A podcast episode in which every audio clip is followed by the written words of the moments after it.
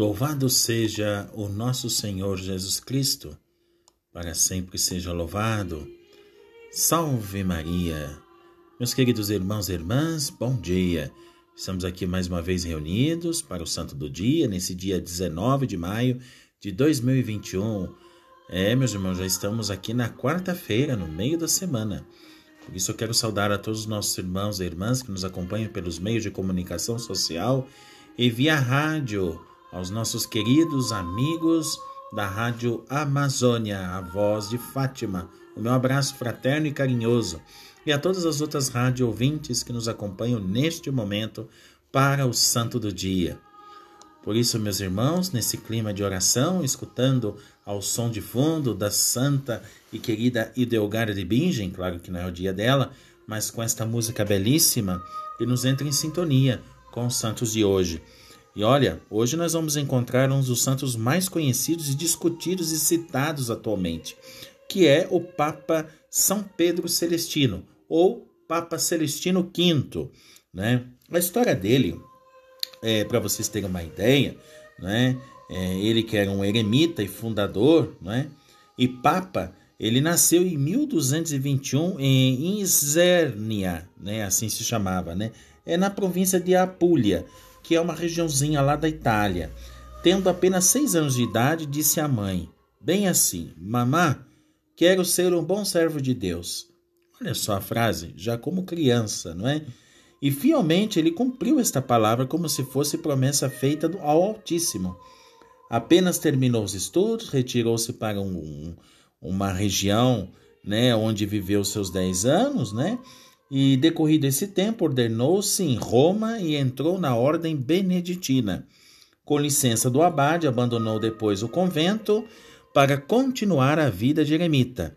Como tal, teve o nome de Pedro de Moroni, tirado do Morro de Moroni, no sopé do qual erigia a cela em que morava.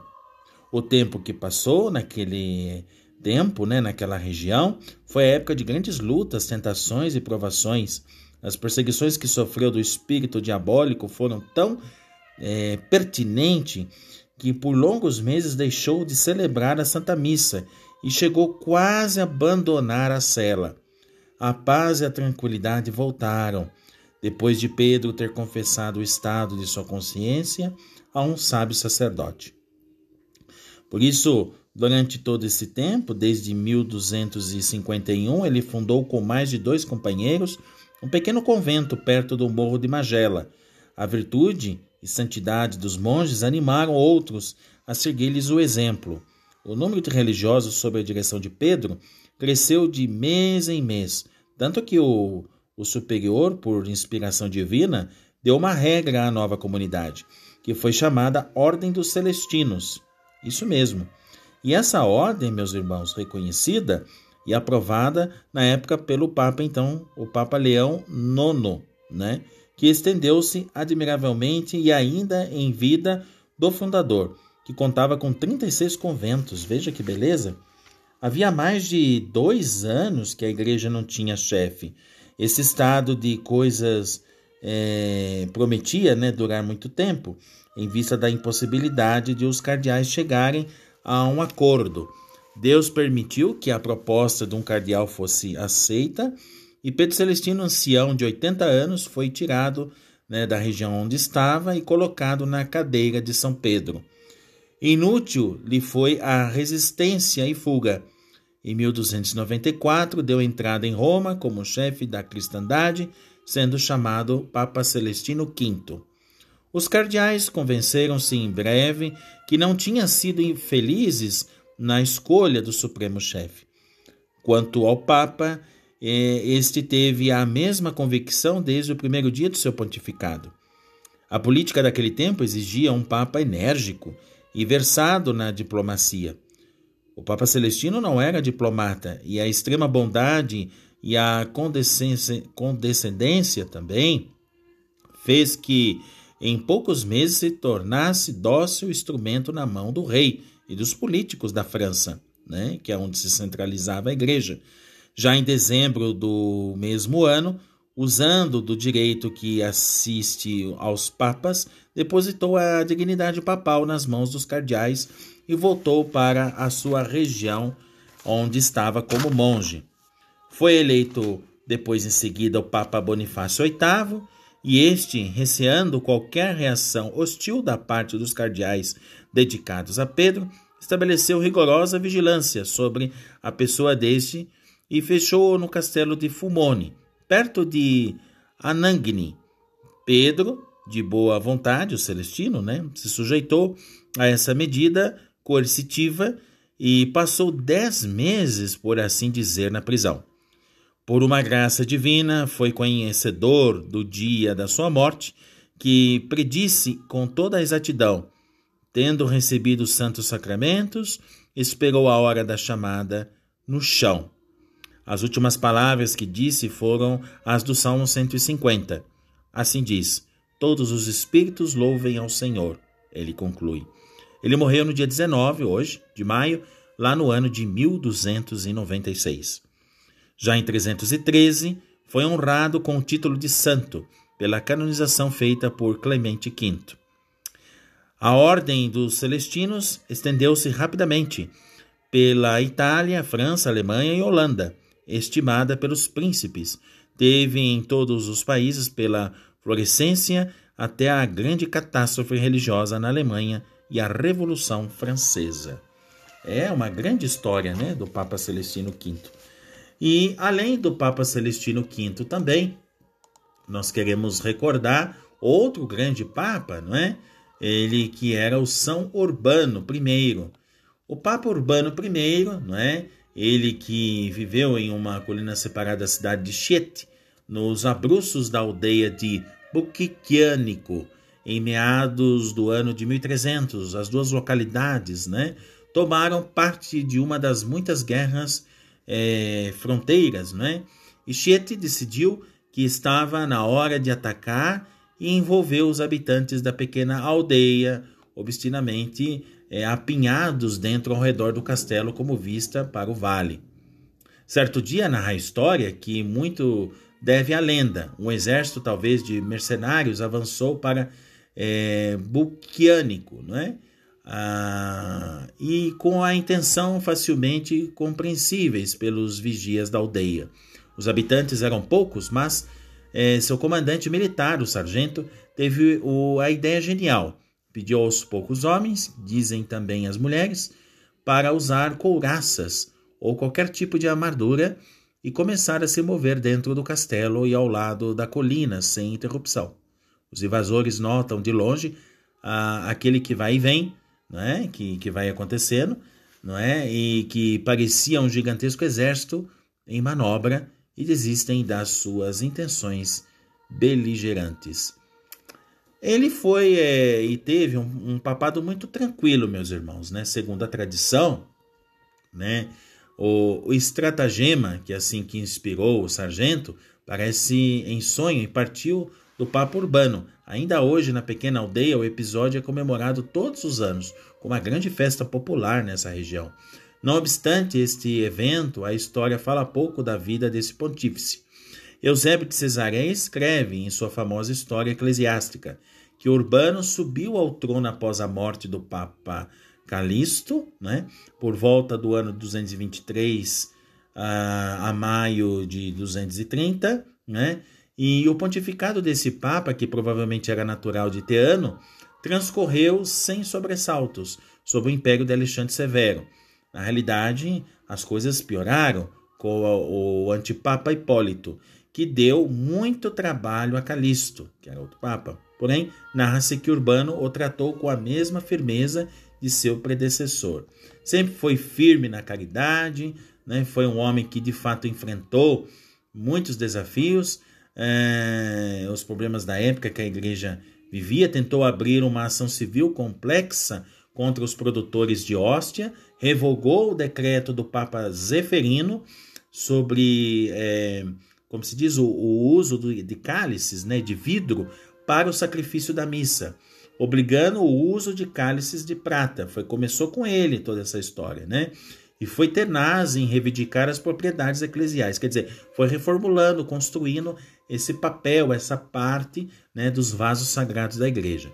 Assim diz também os biógrafos daquele tempo, que descrevem que o seu perfil como um homem caridoso e ao mesmo tempo resolvido, capaz de levar muitos pagãos a se batizar, inclusive a família romana dos Valérios, né, que eram um outro grupo.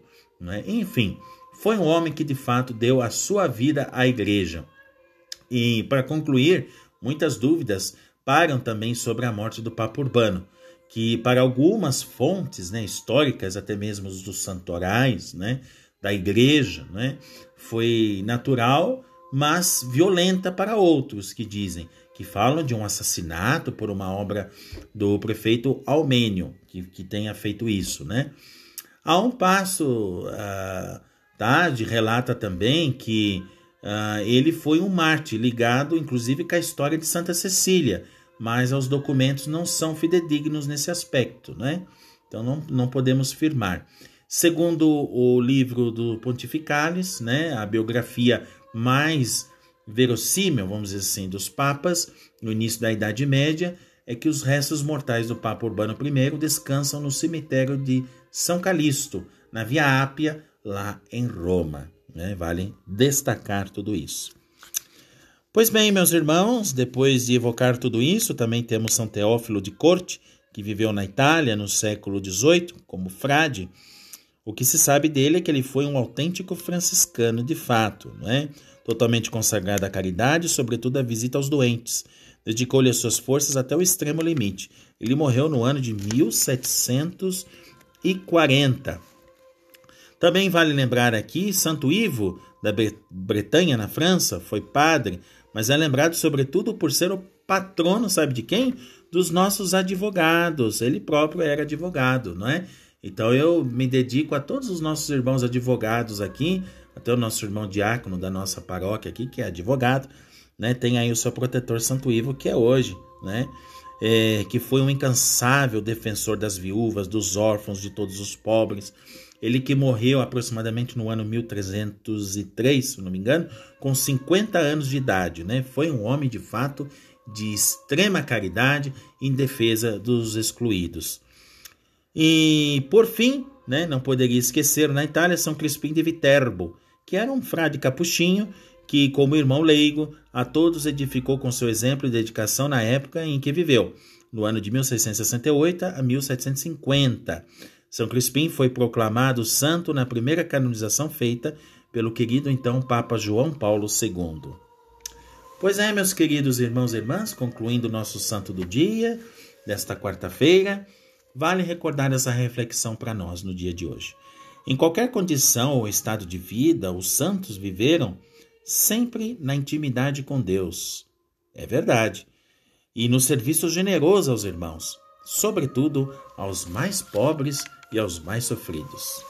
Por isso, eu desejo a todos os meus irmãos e irmãs um bom dia, uma ótima quarta-feira e voltamos aqui amanhã com mais um Santo do Dia. Fique com Deus e até amanhã, se Deus quiser.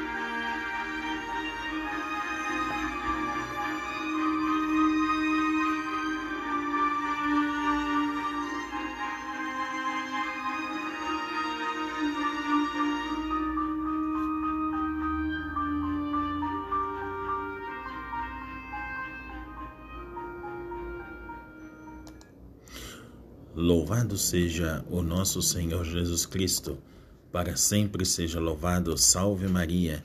Meus queridos irmãos e irmãs, estamos aqui mais uma vez reunidos para o Santo do Dia. agradecendo a Deus pelo dom da vida e a todos os nossos irmãos e irmãs que nos acompanham pelos meios de comunicação social e via rádio, sobretudo os nossos irmãos aí da rádio Voz de Fátima do Careiro da Amazônia, nosso abraço fraterno. E olha, hoje é dia, estamos no dia 20 de maio de 2021. Hoje nos encontramos nessa quinta-feira, que é sempre recordada a memória da Eucaristia. Hoje nós vamos encontrar um santo muito simpático, São Bernardino de Sena, grande devoto de Nossa Senhora. Distinguiu-se também pela observância fiel da regra de São Francisco. Tornou-se apóstolo da Itália e doutor da Igreja, por suas pregações, suas grandes andanças apostólicas e seus escritos. Por onde passava, restituía a paz na Itália, que era naquela época um ninho de guerras. Seu lema tornou-se muito conhecido. Sabe como se chamava? Jesus Homem Salvador, cujas iniciais é IHS. Se encontravam tantas vezes nos véus dos tabernáculos e nas alfaias do altar. Ele morreu em 1444. Nesse dia veneramos também a Santa Basila, mártir do século IV, que deu nome a um cemitério de Roma, mais tarde rebatizado com o nome de São Hermes. A seguir, partamos aí para Constantinopla, na Turquia. Aí vamos encontrar na veneração de todo o povo um santo de nome bastante conhecido, Germano. Era bispo e confessor no século VIII, def defendia com firmeza a devoção popular do culto às imagens e sofreu por isso mesmo o exílio. A ele devemos as belíssimas homilias em honra a Nossa Senhora e, igualmente, uma série de hinos religiosos. Finalmente, para concluir, Santo Austregésilo, bispo e confessor dos séculos VI e VII, de fina cultura, que aos 24 anos proferiu o voto de castidade, tendo sido ordenado padre por Santo Etério, em sua terra, a França. Mas não esqueçamos o nosso continente latino-americano, Neste dia, na República Dominicana, é lembrado Pedro de Córdoba, o primeiro dominicano a chegar à América no século XVI, missionário da libertação dos indígenas e morreu tuberculoso aos 38 anos em 1521. É, meus irmãos, esses são os santos de hoje, desse dia. Portanto, o que fica para nós a reflexão de hoje é que a veneração a Nossa Senhora leva-nos sempre, quando bem orientada, à própria pessoa de seu Filho Jesus. Por isso, que Deus abençoe a todos que nos acompanham e voltamos amanhã, se Deus quiser.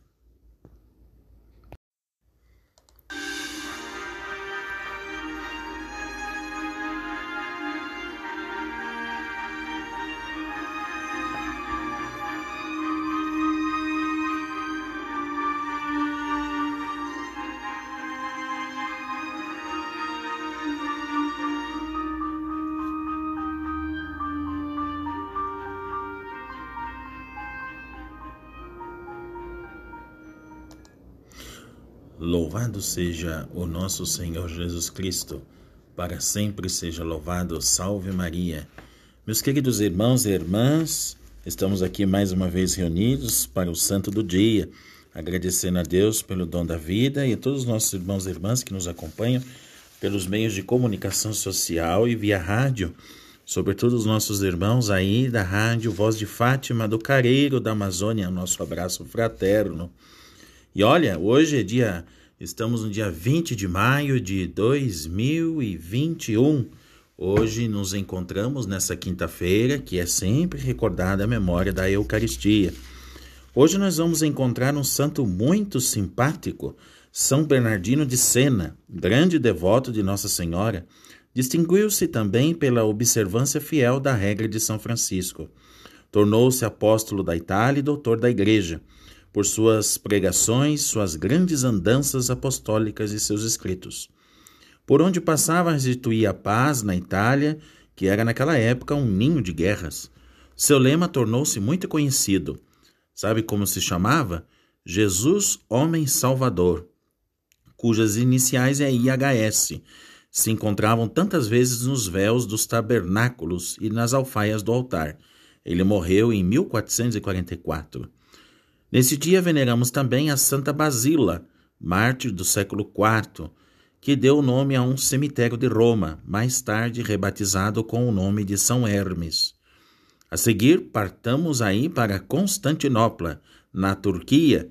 Aí vamos encontrar na veneração de todo o povo um santo de nome bastante conhecido, Germano. Era bispo e confessor no século VIII, def defendia com firmeza a devoção popular do culto às imagens e sofreu por isso mesmo o exílio. A ele devemos as belíssimas homilias em honra a Nossa Senhora e, igualmente, uma série de hinos religiosos. Finalmente, para concluir, Santo Austregésilo, bispo e confessor dos séculos VI e VII, de fina cultura, que aos 24 anos proferiu o voto de castidade, tendo sido ordenado padre por Santo Etério, em sua terra, a França. Mas não esqueçamos o nosso continente latino-americano. Neste dia, na República Dominicana, é lembrado Pedro de Córdoba, o primeiro dominicano a chegar à América no século XVI, missionário da libertação dos indígenas e morreu tuberculoso aos 38 anos em 1521. É, meus irmãos, esses são os santos de hoje, desse dia. Portanto, o que fica para nós a reflexão de hoje é que a veneração à Nossa Senhora leva-nos sempre, quando bem orientada, à própria pessoa de seu Filho Jesus. Por isso, que Deus abençoe a todos que nos acompanham e voltamos amanhã, se Deus quiser.